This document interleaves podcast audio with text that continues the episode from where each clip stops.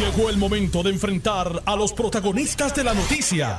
Esto es el podcast de En Caliente con Carmen Jovet. Muy buenas tardes y gracias por la sintonía. Estamos en vivo. El programa es para ustedes. Yo soy Carmen Jovet.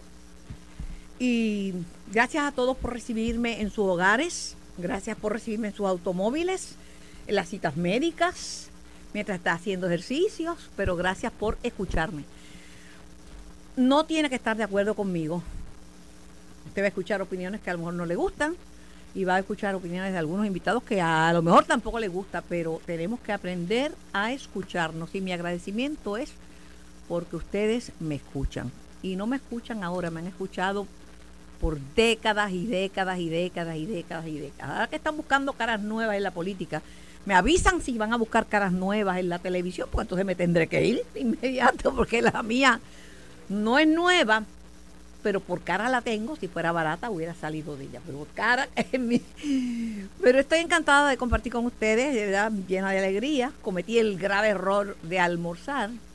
Y es que antes de un programa uno necesita tanta energía para bregar con tantos temas y para prepararse que almorzar puede ser un, error. Tengo una visitante que ha sido noticia en los últimos días y en el día el día de hoy no es la excepción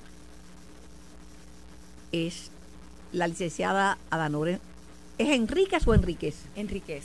Es, el único Enríquez, porque aquí hay Enríquez. Tito Enríquez, que era el, músico casado con Ruth Fernández, en paz descansen los dos. Pero ella es Enríquez. La licenciada Adanore Enríquez es una figura interesante.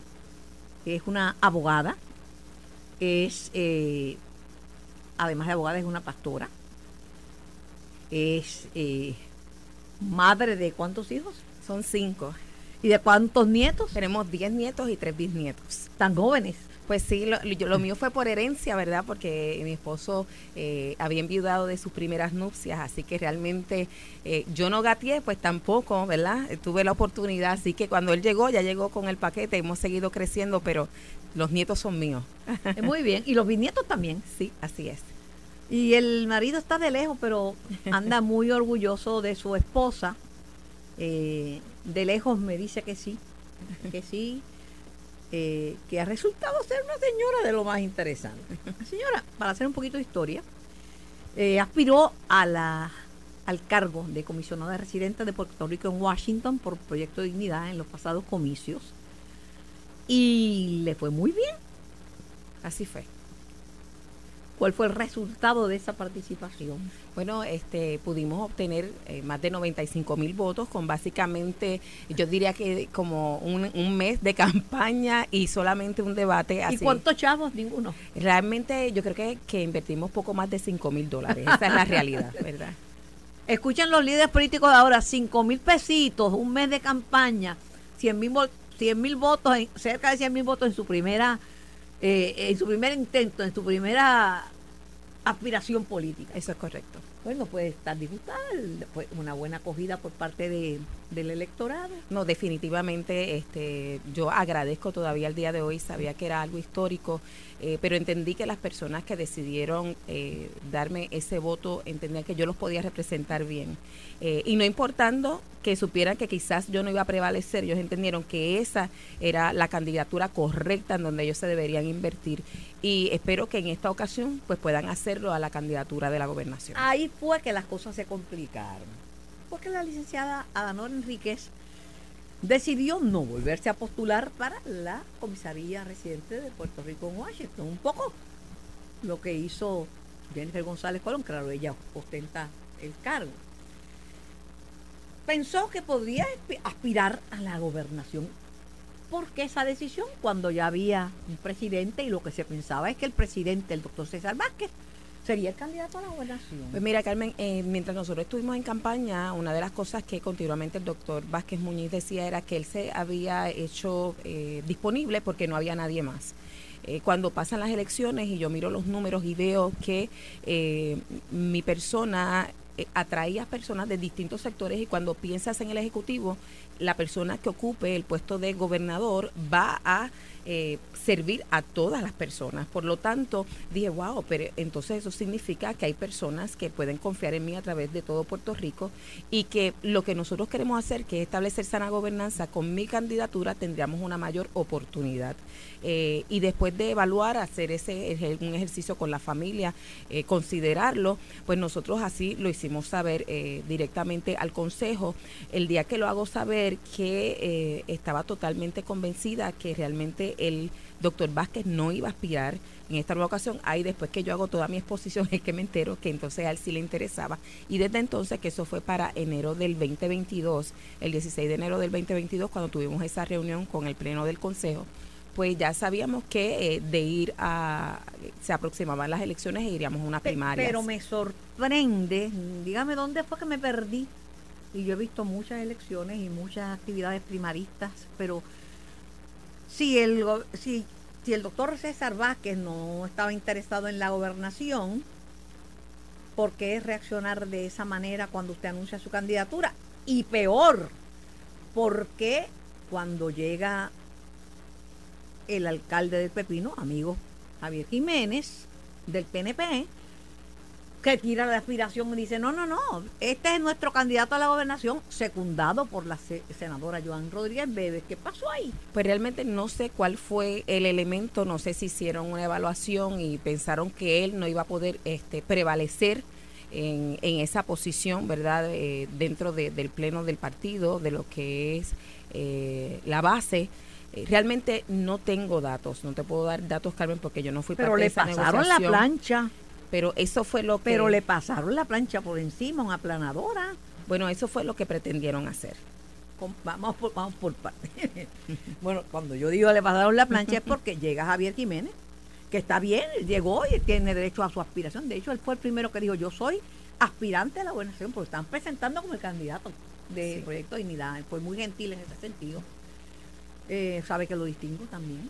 No, y yo cuando él llegó también, igualmente le dimos la bienvenida. yo pienso que esto es democracia. Yo no tengo que con nadie, pero mire, yo tampoco. La gallina vale 20 reales.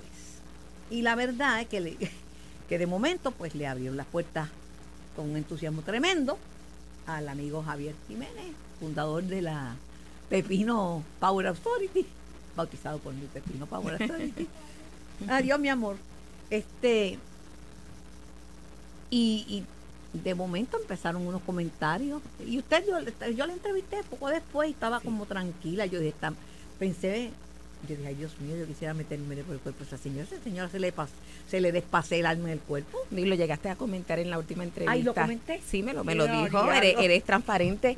Eh, pero realmente yo tengo paz. Perdón. En medio de todo. Sí, pero fue transparente. Yo tengo paz, pero que a mí no me. No me digo, me, me han pasado la planadora varias veces, pero yo no es porque yo me voy a dejar de que me la vuelvan a pasar de verdad. Me, pongo de pie y, y me, no me, me, la pueden pasar, pero no me pueden planchar y desaparecerme. Eso es. No me pueden desaparecer del mar. Así es. ¿eh? Entonces yo dije, esta señora, y Virgen Santa, esta señora se le pasea el alma en el cuerpo. Entonces, después oí que el doctor César Vázquez dijo, no, es que ella no tiene las credenciales. No, no, no sé si estoy citándolo bien, pero hizo un comentario que en cierta medida le, restaba mérito a su... Sí, es cierto, eran comentarios que él hacía. Eh, y usted se quedaba así tan tranquilita, como si nada. Pero la realidad es que yo pienso que la gente eh, puede ser, él puede ser muy opinionado, ¿verdad? Eso no quiere decir que yo comparto sus opiniones. Tuvimos la oportunidad en algún momento de preguntarle, no, no tuvo qué decir sobre ese aspecto que era lo que le entendía, por lo cual no, no debía, eh, ¿verdad? Aspirar. Pero usted es una abogada postulante. No, solamente una abogada postulante, yo tengo diversas, diversas experiencias, sobre todo en la administración pública, eh, que está allí establecido, ¿verdad? Aparte de que realmente eso no es lo que se requiere para, para la posición, la realidad es que tengo, ¿verdad? Esa experiencia que también se requiere. ignorada y maltratada. Bueno, lo que pasa es que una cosa es lo que una persona intenta y otra cosa es dónde está nuestra valía. Y yo he sido criada desde, bueno, mis padres, mi, mi abuelo siempre me enseñaron que nunca me midiera por lo que otra persona pudiera pensar de mí, pero que tenía que asegurar que yo estaba haciendo las cosas bien. Entonces siempre dijeron, van a haber personas que pueden pensar de distintas maneras, nunca permitas que eso afecte tu valía, ni tampoco afecte tu capacidad de seguir hacia adelante. Y yo creo que esa enseñanza en este tiempo, pues quizás fue lo que me sirvió de fortaleza y quizás es lo que, lo que usted ha identificado como que parece que se le pasea el alma por el, por el cuerpo, pero realmente es una noción clara de que eso no determina quién yo soy, pero tampoco justifica que yo pueda adoptar una posición como la persona me está tratando. Y así fui criada. Hay que tener mucho cuidado como uno trata a los demás, ¿verdad? Este, por eso yo intencionalmente no creo que le haya hecho nada. A lo mejor he, herido y ofendido, pero jamás eh, lo lamento infinitamente. Y si una persona me dice, usted me ofendió, dijo esto, le, le pido perdón enseguida. Y si quiere en público, en público. Claro. Este, pero a lo que me refería es que me dio la impresión como que a usted no le importara que se estuviera cometiendo una injusticia contra usted. Es que eh, los comentarios no impedían que yo continuara corriendo y que continúe corriendo, así que realmente no tenía un daño eh, inminente sí, como tenía, porque por ejemplo usted no salió a decir un momentito como que yo no tengo credenciales, habló con él, pero no vino al público, mire, yo tengo mis credenciales, yo soy fulana de tal y tengo esto y soy administración pública y soy abogada y como parte de mi creencia, porque vengo de estoy una pastora, pues pues lleno los requisitos de aquí de Proyecto Dignidad.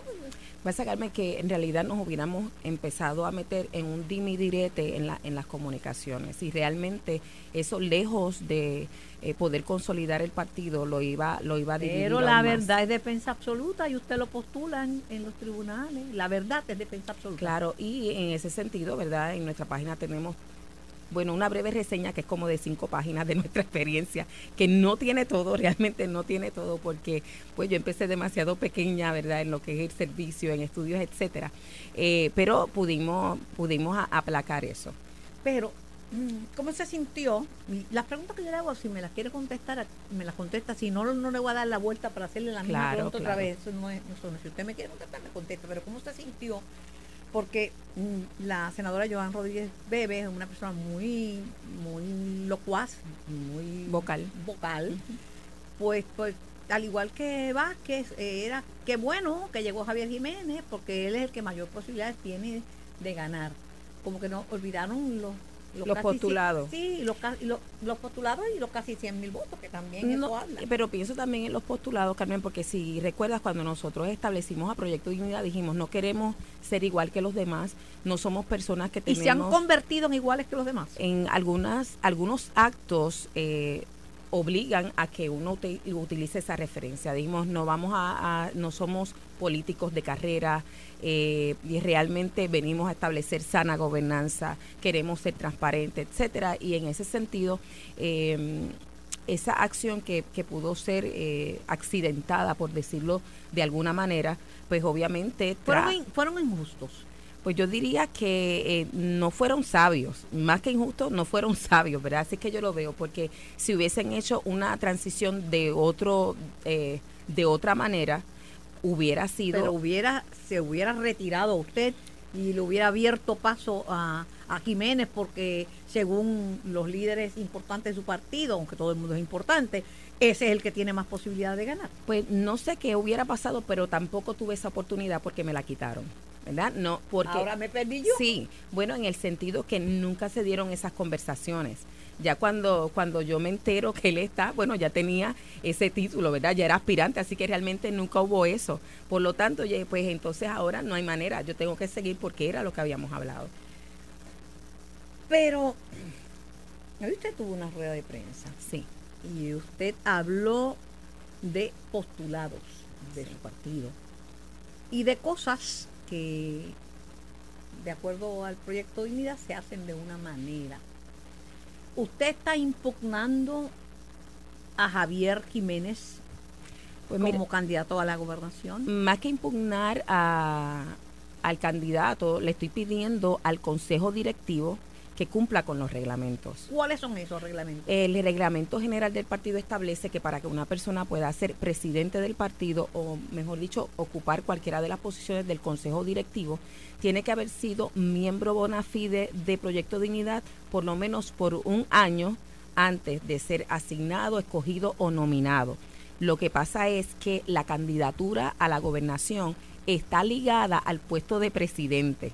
Por lo tanto, una de las cosas que se dice tan pronto alguien se ha favorecido a esa candidatura, eh, pasa a ocupar la posición de presidente y estamos hablando de ser elegido como candidato en el partido, no estamos hablando de las elecciones. Por lo tanto, la persona que vaya a aspirar tiene que cumplir con los requisitos para poder ocupar ese, ese puesto dentro del cuerpo directivo. En el caso de eh, Javier Jiménez, él llegó al partido el 1 de octubre de este año no hay forma de que él pueda cumplir con el año previo, ni siquiera si se acogiera a las primarias de ley. Y lo que le estamos pidiendo a el eh, Consejo Directivo, ¿verdad? Consejo de Gobierno de Proyecto Dignidad, es que haga valer efectivamente el reglamento. A mí me parece que realmente eh, en el fragor de esa transición no miraron el reglamento porque, ¿qué pasa Carmen? Nosotros somos un partido nuevo y cuando nosotros corrimos en el 2020 no había que cumplir con eso. Pero el Partido Popular Democrático es un partido histórico y no miraron el reglamento cuando dijeron que estaban expulsando a Ronnie Jarabo y después tuvieron que eh, encabullar y volver a tirar y decir, no, no, no fue una expulsión, eso no fue verdaderamente y tuvieron que hacer un, ¿verdad? Tuvieron que corregir el error. y precisamente eso es lo que estamos planteando. Nosotros lo que le estamos pidiendo al Consejo Directivo es que pueda no, no corrigieron, porque al final Jesús Manuel dijo, no lo expulsé. Porque entonces Toñito Cruz, digo, si la memoria no me falla, Toño, si me equivoco me llama y me critica y lo que quiera. Este, y eso también. Eh, las mujeres en estos en los medios de comunicación y en todos los órdenes de la vida tenemos que estar sujetas a críticas. A mí no me gusta que me critiquen. Claro. Ahora me voy a defender. Voy a defender mi integridad. Eso es lo único, ¿verdad? Eh, pero al final Jesús Manuel Toñito decía, no, no, no, se pueden expulsar y entonces no lo expulsamos, no fue una expulsión. Y Jesús Manuel sí se expulsó y punto y se acabó. Punto, soy el presidente. Eh, yo no sé cómo funcionan esos consejos, porque nunca he estado en un partido, ¿verdad? Pero usted confía en que le van a hacer caso a su solicitud. Pues realmente eh, esa es nuestra aspiración, que el Consejo pueda, ¿verdad?, enmendar su error. Eh, si no fuera así, pues entonces nosotros tendríamos que ir eh, a los próximos remedios y alternativas en derecho. Me dicen, me apuntan que Javier Jiménez comentó que si lo descalifican a él, tendrían que descalificar a todo el mundo. Bueno, eso es un comentario que él tiene, pero tendría que mirar el reglamento y examinar todas las candidaturas y ver si se llevaron o no los procedimientos. Así que realmente eso no es tan tan como él lo está diciendo. ¿Cuánto lleva usted en Proyecto Dignidad? Yo llevo en Proyecto Dignidad desde antes de certificarlo, porque yo fui de las que recogí endosos, de las que formé notarios para recoger firmas, eh, de las que me amanecí hasta las 2 a las 3 de la mañana haciendo los listados para entregarlos en la Comisión Estatal de Elecciones. Fue un tiempo intenso, pero un tiempo lindo. ¿Qué va a pasar ahora, a su juicio?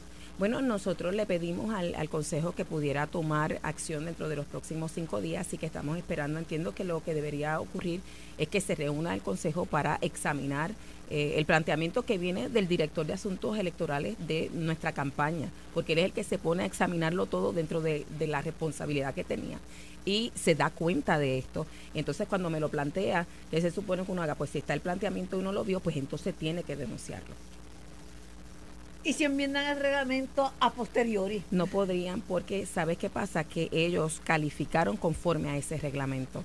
Entonces ya no pueden. Y las esas eh, candidaturas se cerraron al 31 de enero del 2023. Y si deciden que de todas formas va a ser el candidato Javier Jiménez porque es el que tiene mayor posibilidad de triunfar. Yo estoy siguiendo, eh, trabajando para mi primaria nosotros tendríamos que ir al tribunal y seguimos al tribunal y yo sigo haciendo la campaña, porque esto no es una gesta contra Javier Jiménez es una gesta por la pureza de los procedimientos, es una gesta por la justicia, es una gesta porque nosotros le dijimos al pueblo de Puerto Rico, Proyecto Dignidad viene a establecer sana gobernanza. La sana gobernanza comienza siguiendo los reglamentos y los procedimientos, porque eso es lo que criticamos del gobierno, de los gobiernos que nos han antecedido, que no lo han seguido. Y si nosotros no lo podemos seguir a nivel local, ¿cómo lo podríamos hacer a nivel de gobierno? ¿Quién ha respaldado su aspiración y su posición en el seno de de directivo de la, de la colectividad. ¿Con relación a? Con relación a su aspiración desde la primera, la primera que digo yo, yo aspiro a la gobernación, yo soy Adanora Enrique y aspiro Bueno, a, la, a, a la gobernación por En, en el primer momento todo el mundo Burgos todo el mundo quería abstenerse porque era César el que iba a correr. Así que ellos ahí dijeron que no iban a emitir opinión. O sea que siempre hay un hombre que va Entonces, por, encima de dijeron, su aspiración. ¿ves? Y entonces, eh, realmente sí, en los comités hemos tenido apoyo y obviamente de la colectividad en general. Así que, pues, ahí estamos, vamos a seguir echando hacia adelante. Pero, pero vamos a repasar. La senadora Joan Rodríguez Bebe no la apoyó. Bueno, por eso digo, en antaño era una cosa, cuando llega Javier es otra, y entonces ella dice, bueno, ahora es otra persona, no me puedo expresar, así que... Ajá. Eh, César dice, el doctor César Vázquez, que usted no cumple una de las cualificaciones, ¿verdad? Él se excusó, se retractó o no. No, nunca hemos tenido una oportunidad de, de dialogar al respecto. Ok. Lisi Burgos, que tiene un puesto en la legislatura, la endosó. la- No, ella, ella endosó públicamente a Javier Jiménez. Ah, pues entonces usted está todo el partido contra usted y usted contra el partido entero. Bueno, más bien eh, ellas son parte del consejo directivo, ¿verdad? El consejo directivo son 15 personas. Los comités, Pero tiene mucho poder ese consejo directivo. bueno, definitivamente tienen que de- tenemos que reconocer, ¿verdad? Que tienen el- la capacidad de influir, pero lo que pasa es que también tenemos historias directas con la gente, con la colectividad, con los comités, con los presidentes, ¿verdad? De todos estos años. La forma en que se ha manejado esta, esta situación le hace daño a Proyecto Dignidad Claro, de- ante la imagen pública. De hecho, una de las cosas que vi a bien cuando el director de Asuntos Electorales, el doctor José Colón, me trae eh, esta situación, es que yo digo, hay muchas personas que se desanimaron, que se sintieron decepcionadas, algunas salieron del partido. Eh, a causa de lo que pasó, ¿verdad? Cuando llegó Javier Jiménez, porque no entendían cómo una persona acabando de llegar se le podía respaldar para ocupar la máxima posición eh, del partido. Y cuando yo vi a- esa disposición en el reglamento, yo dije, wow, aquí hay una salvaguarda. Se estableció de antemano que esto podía pasar y que era necesario cuidar la integridad del partido. Entonces, ahora yo estoy haciendo un llamado a esas personas ¿Está que se fueron. Pues eh, yo no puedo decir que estoy eh, del todo decepcionada, tengo que decir que eh, estoy llena de eh, una gran necesidad de ver que se haga justicia. Mi libro favorito dice que el que busca la justicia hallará definitivamente vida y prosperidad. Yo creo que Puerto Rico necesita eso y por eso es que hay tanta gente que se ha abstenido decepcionada porque no tienen líderes que sean justos, que busquen la integridad y que aún reconociendo que pueden cometer errores, busquen enmendarlos. ¿Usted ha pensado en alguna persona como compañero o compañera de papeleta? Ya ese candidato está establecido. ¿Y Se- ¿Cómo puede ser? No va a haber primaria. no, no, las primarias son para nosotros. Y para de- la, para, para la comisaría residente. No, No, porque ya se cerró la candidatura a la comisaría residente, salvo que algunas de las personas que quedaron descalificadas examinen el reglamento y encuentren que realmente hubo algún tipo La dama de... que fue seleccionada como candidata, ¿verdad? Eh, Sí. Entonces, de la comisaría residente, ¿tampoco la apoya usted? Bueno, nosotros nosotros dialogamos. Yo la vi con Javier Jiménez en la reunión de Guayanilla. Ay, bendito, Y ese- Nora, pues entonces la han dejado. Tengo que ir a una pausa, pero entonces, bendito sea Dios. Voy a la pausa y regreso en breve. Estás escuchando el podcast de En Caliente con Carmen Jovet de Noti1630. Y en la compañía de la licenciada Adanora Enríquez, quien aspira a la, a la gobernación dentro del partido Proyecto Dignidad en el cual ha militado. Eh, antes de despedirla, me quedaba una pregunta. ¿Usted cree que eh, se trata en igualdad de condiciones a, a las mujeres en la política?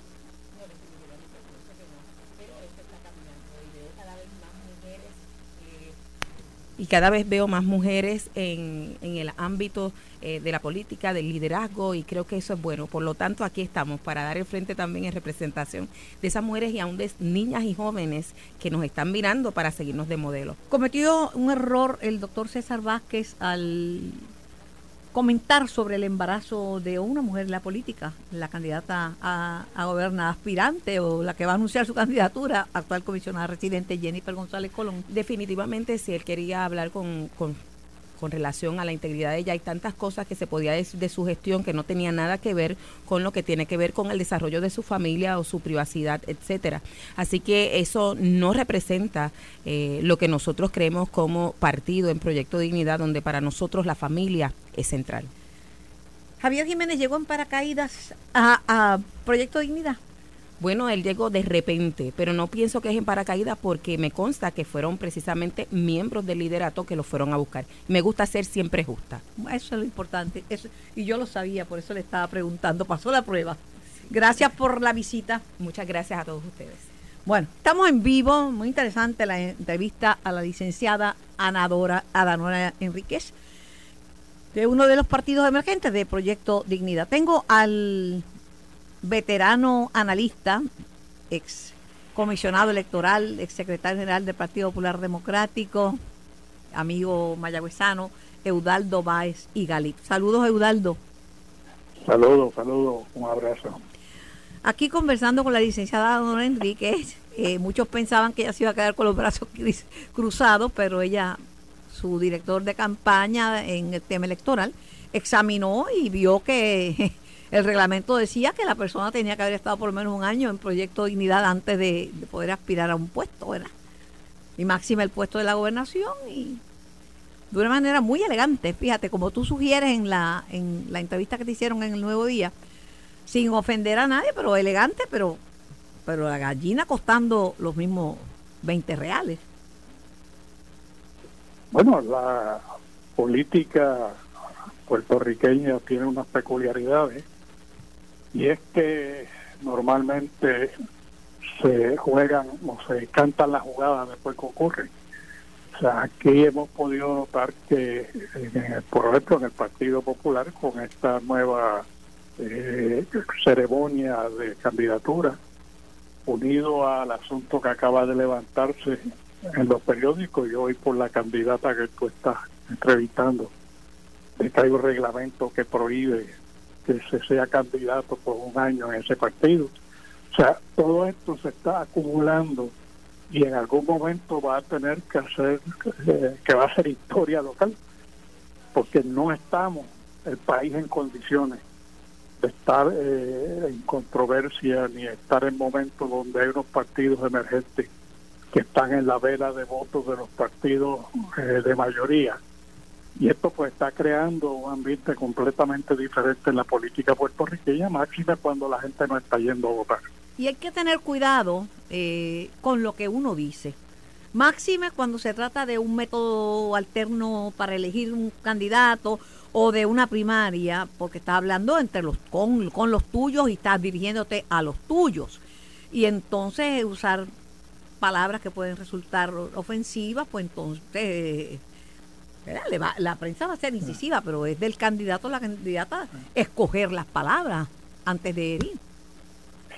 Fíjate, Carmen, eh, la realidad es que en la política existen dos mundos. Está el mundo ese idealista, donde se vota en X forma, nadie se juega un voto, todos los procesos son limpios, eh, los debates son perfectos.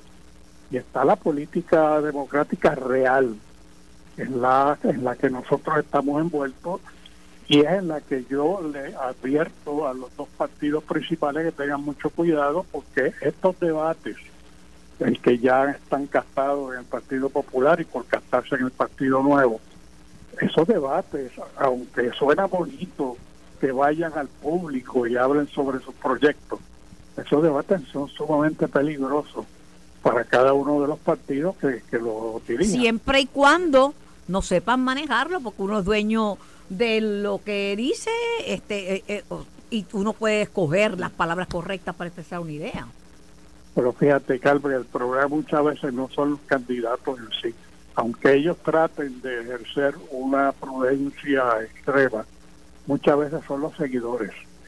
Y los seguidores se enfrascan, seguidores líderes, seguidores funcionarios, etcétera, se enfrascan en discusiones que son sumamente eh, dolorosas y de vocaciones insultivas. y eso fuerza a los líderes principales, a los candidatos a gobernador, a, asumir posturas que también son hirientes para el otro candidato. A menos que tenga el valor de, de, de, desautorizar a su seguidor, darle las gracias por seguirlo, pero desautorizar una expresión que sea mala para un adversario político o para un contrincante en una carrera primarista. Lo que es sumamente difícil, porque después que una persona se mete en el lodo, sacárselo es sumamente complicado. Hoy no, hoy no te gano uno, hoy no te gano una, Dios mío, bendito sea el Señor, no pego una contigo. No, pero, pero mira, yo creo en, las, en los procesos primaristas, yo creo que la gente tiene derecho a aspirar. Y, y pues mira, en tanto que hablan malo del gobierno compartido, esa, esa es la decisión del electorado y tenemos que respetarla. Lo que tenemos que aprender a compartir. Lo que no sabemos es compartir. Bueno, la gran ventaja que tienen los debates es que los candidatos se dan a conocer más íntimamente. Por ejemplo, yo te confieso que yo no conozco a ninguno de los dos candidatos del Partido Popular. O sea, yo no recuerdo haber en algún momento dado estado con, con cualquiera de ellos. Ni con Zaragoza ni con Jesús Manuel. Con ninguno de los dos, no, no los conozco personalmente. Así que yo no te puedo decir la impresión que yo tengo de ese vaquero es diferente. Por ejemplo, en el caso del PDP, yo conozco a ambos candidatos, he estado con ambos candidatos, he dialogado con ambos candidatos, especialmente con Pierre Luis. Y uno pues tiene una idea más o menos de cómo es la persona. Pero en el caso del Partido Popular, yo necesito escuchar, necesito escucharlos para poder tener algún tipo de impresión, aunque tú sabes más que nadie que muchas veces la impresión que uno recibe en la calle es muy diferente a la impresión que la persona da personalmente. Bueno, a mí, eh, yo los he escuchado los dos, o hace un ratito decía un, un reportaje que hicieron sobre unas expresiones de Ferdinand Pérez, decía Ferdinand que Zaragoza no le pone condiciones que él le dice, Zaragoza puede venir acá a las 7, y así como no, estoy ahí a las 7, y que no le pregunta o por qué, con quién voy a estar, es que va a haber un careo. O sea, que no podemos... Pero, ah, pero también, y en tu experiencia periodística, sabes que quien no tiene nada que perder, no tiene nada que exigir. O sea, normalmente quien exige es el que está en el peligro de poder perder algo. ¿Tú crees que las de ganar las la tiene Jesús Manuel? No sé, no conozco las encuestas, no conozco los interiores. Sí te digo que las encuestas públicas, las que uno ve, yo no les puedo poner atención porque no son válidas. Y cuando digo públicas son las de radio y las de televisión. Te entiendo. No tienen el rigor, el rigor eh, científico. Eh, por lo tanto, uno no puede dejarse llevar por ellas. Así que uno tiene que escucharlos. ¿Qué yo hice? Pues mira, yo me metí en la página de la legislatura y me puse a ver la legislación que ha presentado cada uno de ellos, porque los dos son legisladores. Y eso me ha dado una idea, por mi experiencia como legislador, qué es la que cómo piensan, por dónde van, qué apoyan. Y eso pues ya por lo menos es un paso caminado.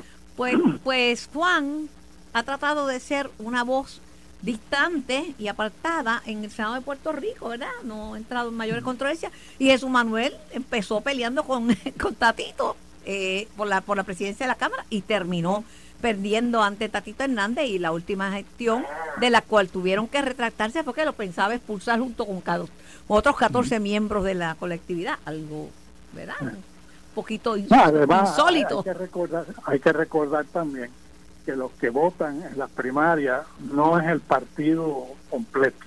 O sea, allí lo que te va es un número pequeño, reducido, a lo que conocemos vulgarmente como el corazón del rollo.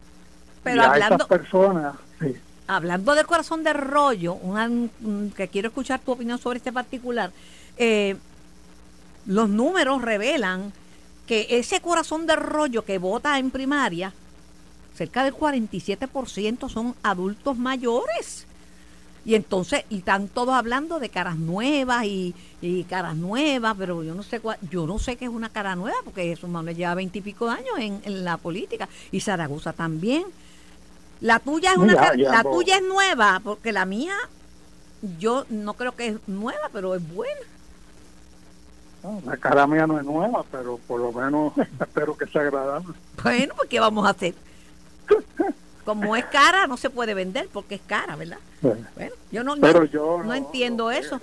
lo que yo les recomiendo a ambos candidatos, y esto es bien importante que lo tengan en su mente, es que si van a debatir, tienen que tener mucho cuidado y piensen no tanto en ellos, piensen en el Partido Popular y en los votos que se pueden perder bajo la premisa de que hay un tercer partido velando, que es el Partido Victoria Ciudadana, que cualquier popular que antes optaba por no votar, y la experiencia del popular que se molesta es que no va a votar, no es que vote en contra del Partido Popular. Tú recordarás que eso fue lo que ocurrió cuando arriba la Acevedo Vida, Así que fue. se abstuvieron Así fue. en una cantidad inmensa masivamente. y no votaron en contra del Partido Popular. Sin embargo, con Victoria Ciudadana, que no tiene una agenda ideológica de estatus definida, que es bastante licuado en términos de conceptos filosóficos, pues le es más fácil a un popular moverse a votar por Victoria Ciudadana que abstenerse. Y ambos candidatos tienen que tener eso bien presente. Pero los líderes, tanto en Victoria Ciudadana, los que se mencionan, ¿verdad? Ana Natal, Ana Irma Rivera Larcén y Juan Dalmaos, son líderes que simpatizan con la independencia. Pero fíjate que por lo menos Dalmao asumió una postura en la última elección de que la independencia era un concepto aparte al buen gobierno.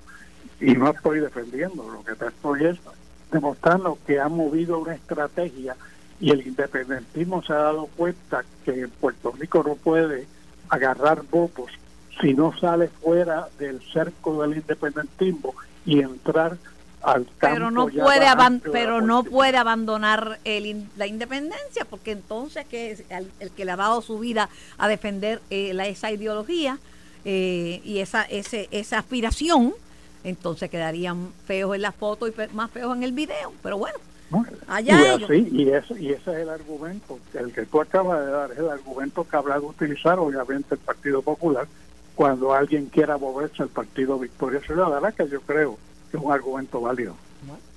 Y aunque no sean populares, el, el independentista que ha votado toda la vida independentista y que cree en la independencia no quiere que le guarden la independencia. ¿no? Ah. Fíjate que el PNP se encuentra en una situación más o menos similar.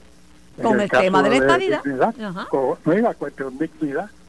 Sí, ah, no, Pero con es- dignidad. Eso, esta entrevista de la licenciada Don Enrique está dicho, mira, ¿va a aumentar el voto íntegro o va a ser el voto mixto y candidatura?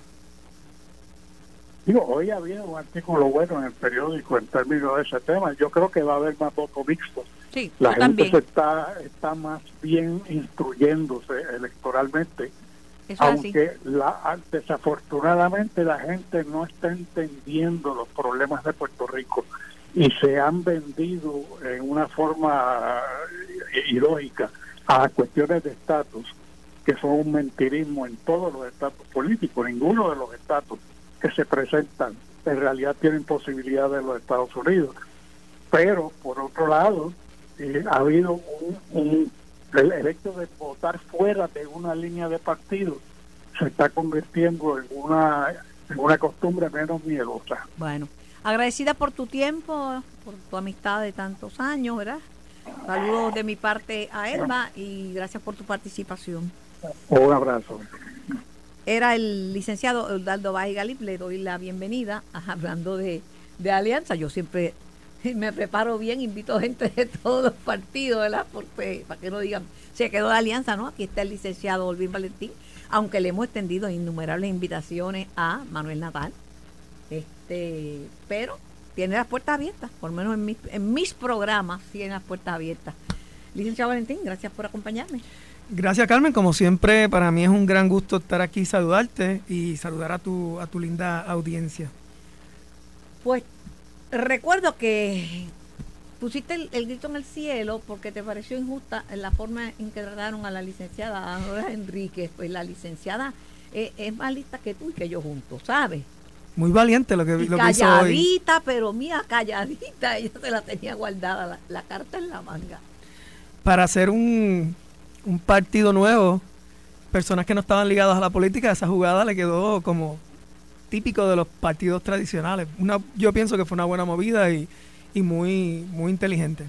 Eh, ahora, yo creo también que están confundiendo la gente que ya está tratando de desviar un poco su argumento o aguarlo, como que están diciendo que ah, el requisito, le están poniendo requisitos a la candidatura a la gobernación y no es eso, es a la presidencia del partido. Eh, y yo creo que por ahí va la cosa de tratar de, de mezclar una cosa con la otra para, para minimizar el reclamo de lo que ella está trayendo, que yo pienso que es válido. Le toca a ese partido eh, decidir, son cuestiones de reglamentos internos, pero creo que los ¿Terminarán en el tribunal? Yo creo que va a terminar en el tribunal. Me lo sospeché desde un principio. Porque ella, obviamente, ella es una jurista, ella sabe, ¿verdad?, La- los canales y sabe lo que está haciendo. Y está decidida, tiene un argumento que a mí me parece muy interesante. Jurídicamente me, me parece interesante porque trae un- unos cuestionamientos que, no sé, es que es interesante desde el punto de vista legal. Y desde el punto de vista político, eh, el partido, Proyecto Dignidad, lo que tiene que preservar y defender es la dignidad, en que, y con la dignidad eh, con que se hacen las cosas, porque eso es lo que le da la esencia al partido y no puede parecer una inequidad, porque entonces eh, perderían. Y es el reclamo que está trayendo la, la licenciada, aunque viene enmarcado en su contienda primarista con, con Jiménez, la realidad es que también expone al partido en su totalidad a un escrutinio minucioso de parte del, del pueblo de Puerto Rico, porque ahora está en una situación en la que tú estás vendiendo unos ideales de sana, de sana gobernancia, de transparencia, de una forma diferente de hacer gobierno. Si eso es lo que tú estás promulgando, tú tienes que ponerlo en práctica desde adentro. Ahora vamos a ver, cuando este reclamo se, se junte el- su consejo directivo y tomen decisiones, ¿qué van a hacer? Porque si se aligeran a, a enmendar cosas para dejar al candidato, están llevando un mensaje de que Sí. esto es más de lo mismo. Pero quiero decir que fíjate, los candidatos se han comportado muy bien, porque Javier Jiménez fue el primero que hizo la salida. Yo no soy el candidato, yo soy un aspirante. Y, y nunca ha hablado mal de la licenciada Danor Enríquez. Y ella tampoco, al contrario, lo, defendió. Lo defendió, porque dijo, no fue él que vino a pedir que lo dejaran este entrar porque él queda cerca de esta gobernación. Digo, no, a él lo fueron a buscar. Bueno, te, te dejo ahí pensando. Esto fue el podcast de En Caliente con Carmen Jovet de Noti1630. Dale play a tu podcast favorito a través de Apple Podcasts, Spotify, Google Podcasts, Stitcher y notiuno.com.